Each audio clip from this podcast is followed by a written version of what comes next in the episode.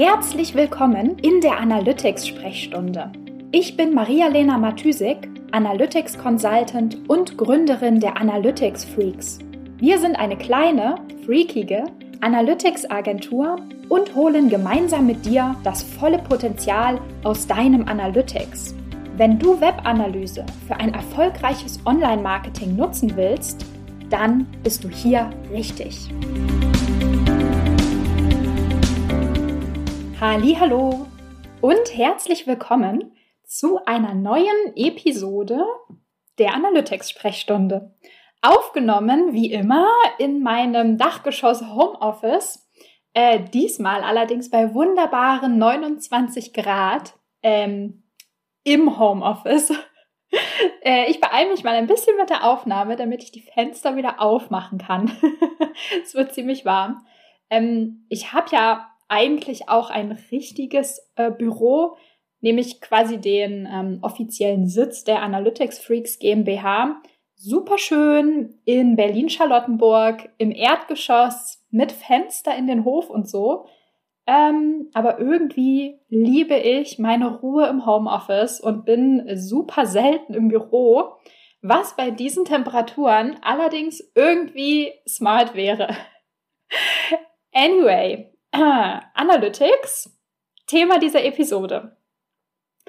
Ich erwähne es, glaube ich, ab und zu, und zwar mein Themen-Backlog für den Podcast ist lang und er wird immer länger und ich kann mich nie entscheiden, mit welchem Thema ich anfangen soll. Für diese Episode, ähm, das, die Episode 90, haben sich äh, ein Kopf-an-Kopf-Rennen geliefert, diese Themen. Und zwar erstens, welche Schritte sind nötig für einen Umstieg von Universal Analytics auf Google Analytics 4? Also so ein bisschen die technische Perspektive. Und Thema 2, wie schaffst du es, dich möglichst schnell ins neue Analytics, also in GA4 einzuarbeiten? Wie du es logischerweise schon im Titel gelesen hast, habe ich mich für das zweite Thema entschieden und werde den Überblick über die ganzen technischen Schritte mir mal für die nächste Episode 91 äh, aufheben. Aber es ist ja nur aufgeschoben und nicht aufgehoben. Und zwar habe ich äh, ein bisschen drüber nachgedacht, gebrainstormt und mich gefragt, was du und grundsätzlich die HörerInnen der Analytics-Sprechstunde wohl am hilfreichsten als Input fänden und bin einmal so in Gedanken durch die ganzen Probleme durchgegangen, die unsere Kunden so mit Google Analytics 4 haben und was ich ähm, jetzt gerade bei meinen Kunden, aber auch grundsätzlich so für Aussagen über Google Analytics 4 höre. Und ganz, ganz oben stehen da solche Sätze wie ähm, Google Analytics 4 ist super kompliziert, unübersichtlich, verwirrend, ähm, man findet sich nicht zurecht, alles sieht anders aus. Und ja, so ein bisschen der Hauptsatz oder die Aussage, die so über allem steht, ist einfach, ich kann mich einfach nicht dran gewöhnen. Und auch wenn ich das selten hinterher höre, also hinterher gesagt quasi höre, diese Aussagen bedeuten natürlich auch, dass viel weniger mit den Analytics-Daten gearbeitet wird. Also viel weniger sozusagen die GA4-Daten genutzt werden als vorher die Universal Analytics-Daten. Und das tut mir natürlich in meiner Analytics-Seele weh. Wir jetzt quasi als Analytics-Freaks-Team stecken super viel Energie und Sorgfalt in die Setups für unsere Kunden, machen super ausführliche Handover-Meetings, in denen wir nochmal das Setup Schritt für Schritt durchgehen und so weiter. Aber natürlich kommt es einfach am Ende darauf an, dass sich jeder, jede ins Reporting und ähm, ja in die ganzen Daten reinfuchst und sich damit beschäftigt, einfach damit am Ende wirklich mit den Daten gearbeitet wird und auch tatsächlich Erkenntnisse für Website-Optimierungen, Kampagnenoptimierungen und so weiter dabei rumkommen. Klar, ja. Also mein Fazit davon war, die Eingewöhnung in die, da äh, in die Daten auch, ja, die, äh, die Eingewöhnung in die Arbeit mit den Google Analytics 4 Daten ist ein, ja, ist ein großer Schmerzpunkt einfach für viele äh, Marketing-ManagerInnen und möglicherweise auch für dich.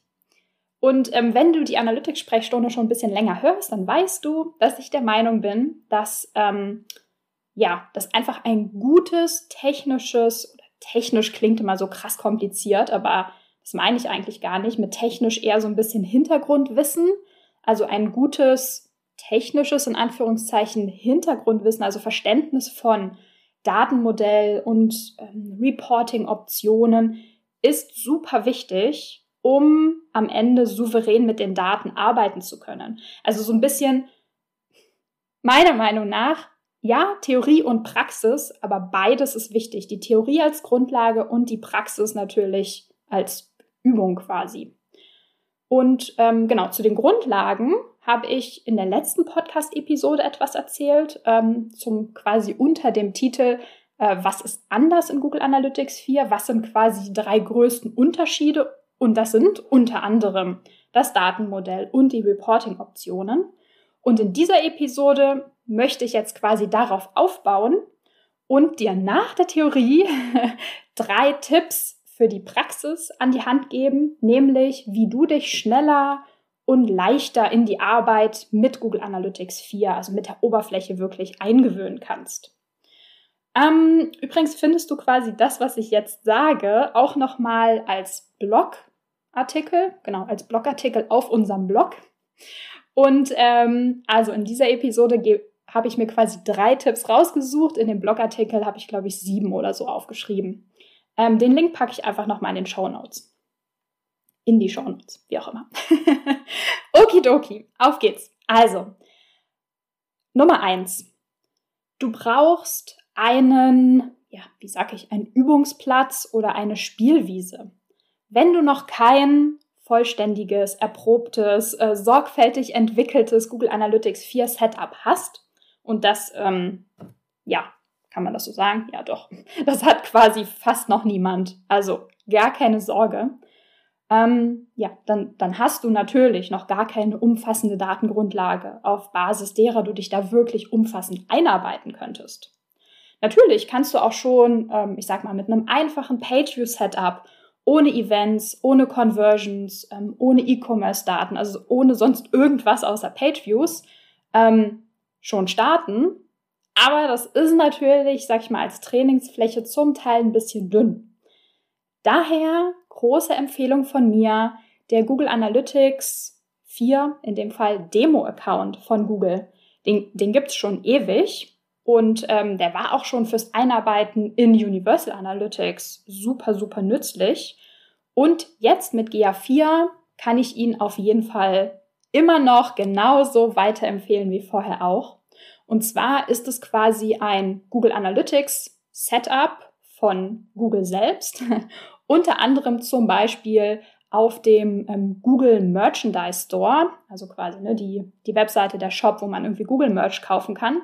Den hat äh, Google selbst quasi vertaggt, getrackt und mit den Daten, die auf diesem Shop erhoben werden, kann man rumspielen und die sind quasi öffentlich einsichtbar. Also du kannst ähm, dir quasi Zugriff auf diesen Account beantragen, muss man nicht beantragen, man klickt einfach, dann hat man den und ähm, kannst quasi reinschauen und hast quasi ein mehr oder weniger vollständiges, sag ich mal, aber schon relativ umfangreiches Google Analytics 4 Setup, mit dem du arbeiten kannst. Also du findest da quasi von allem etwas. Page Views, ähm, Interaktionsevents, Conversions, E-Commerce-Daten und so weiter. Und du kannst einfach mal reinschauen, dir einen Überblick machen, dich durchklicken, ähm, mit den Daten arbeiten. Also du hast quasi eine, eine Spielwiese. Klar, der Demo-Account hat auch so seine Grenzen. Also da du logischerweise da keine Edit-Rechte hast, also du kannst den Account nicht konfigurieren, ähm, kannst du natürlich auch einige Modifikationen, die für Google Analytics super wichtig wären, nicht selber machen. Ähm, aber alles zu seiner Zeit. Ich denke, der Demo-Account ist definitiv ein super Startpunkt. Nummer zwei habe ich übertitelt hier auf meinem Notizzettel mit äh, Fragen stellen, Fragen beantworten. Und zwar, was meine ich damit? Ähm, ja, wir erstellen Reportings nicht, damit sie schön aussehen, klar, sondern natürlich, weil wir damit ganz konkrete äh, Fragen beantworten wollen. Und daher empfehle ich unseren Kunden gern und natürlich auch dir, schreib einmal die Fragen auf, die du in deinem Online-Marketing oder Webseiten ähm, ähm, hast und die du von den Analytics-Daten gern beantwortet haben möchtest. Also über Marketingkampagnen, über Webseiten-Performance, Produkt-Performance, Shop-Performance, Conversion Rates, also was dir auch immer für Fragen ähm, in deinem, klar, in deinem ähm, Alltag sozusagen über den Weg laufen und die du mit den Daten beantworten möchtest, schreib die einmal auf. Optimalerweise hast du das natürlich auch schon mal für deine Arbeit in Universal Analytics gemacht. Oder natürlich, du hast schon ein sorgfältig entwickeltes Reporting und könntest das als Grundlage nehmen. Aber ich sage auch immer gern, nimm lieber ein bisschen Abstand von deinen alten, in Anführungszeichen, Universal Analytics Reportings. Also erwarte nicht, dass das Reporting, das du einmal mit Universal-Daten erstellt hast und du jetzt mittelfristig, langfristig mit GA4-Daten erstellen möchtest, irgendwie genauso aussieht, weil das unter Umständen einfach nicht geht, weil andere Datenstruktur, andere, äh, anderes, ja, anderes Reporting-Kontext anderer Reporting-Kontext. Am besten, ähm, genau, am besten startest du wirklich einfach mit den rohen Fragen quasi. Also was möchtest du wissen? Und dann kannst du dich einmal hinsetzen und versuchen dir diese Fragen mit den Google Analytics 4 Reports oder mit den Explorations zu beantworten. Und dabei wird zwangsläufig Folgendes passieren.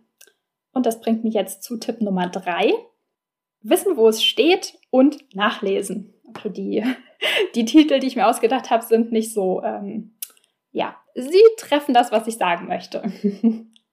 Dir werden nämlich reihenweise Metriken, Dimensionen oder sonstige Benennungen in der Oberfläche von Analytics über den Weg laufen, die du noch nie gehört hast. Keine Ahnung, First User Acquisition, äh, Engaged Sessions, Engagement Rates, blub blub blub. Ja, es gibt wirklich einiges, was neu ist in Google Analytics 4. Und das wird über den Weg laufen.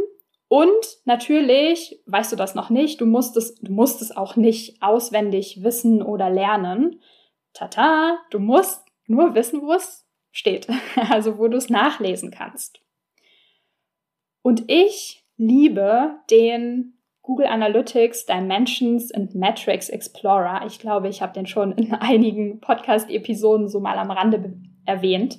Äh, das ist nämlich einfach, also ist einfach eine Seite von Google selbst, eine Übersicht inklusive der tatsächlichen offiziellen Definition zu allen Daten, also zu allen Dimensionen und Metriken.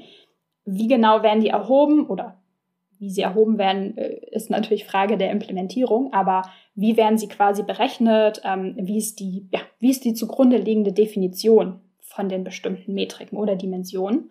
Und das gab es auch schon für Universal Analytics und es gibt es jetzt auch, oder jetzt schon eine Weile natürlich, für Google Analytics 4. Und ich selbst arbeite seit, ähm, keine Ahnung, acht Jahren oder so super viel mit Analytics. Und auch ich liebe immer noch diesen Dimensions und Metrics Explorer und lese da immer noch ähm, Sachen nach, wenn ich mir unsicher bin oder wenn ich mir denke, okay, da muss es doch irgendwas geben. Und ähm, ja, ich habe noch keine bessere Quelle gefunden für diese Art von Information quasi. Äh, den Link zum Demo-Account und zu den Dimensions und Metrics äh, Zudem Dimensions in Metrics Explorer. Ich weiß nicht, was ich heute habe. Irgendwie so eine Art Wortfindungsfehler. anyway, den Link findest du auf jeden Fall im Blogartikel und im Blogartikel in den Show Notes. Okay. Ähm, ja, vielleicht denkst du dir jetzt, hm, well, hm, ausprobieren und im Zweifel nachlesen ist jetzt kein ultra geheimer Tipp. Aber meiner Meinung nach ist hier äh, die Reihenfolge super entscheidend.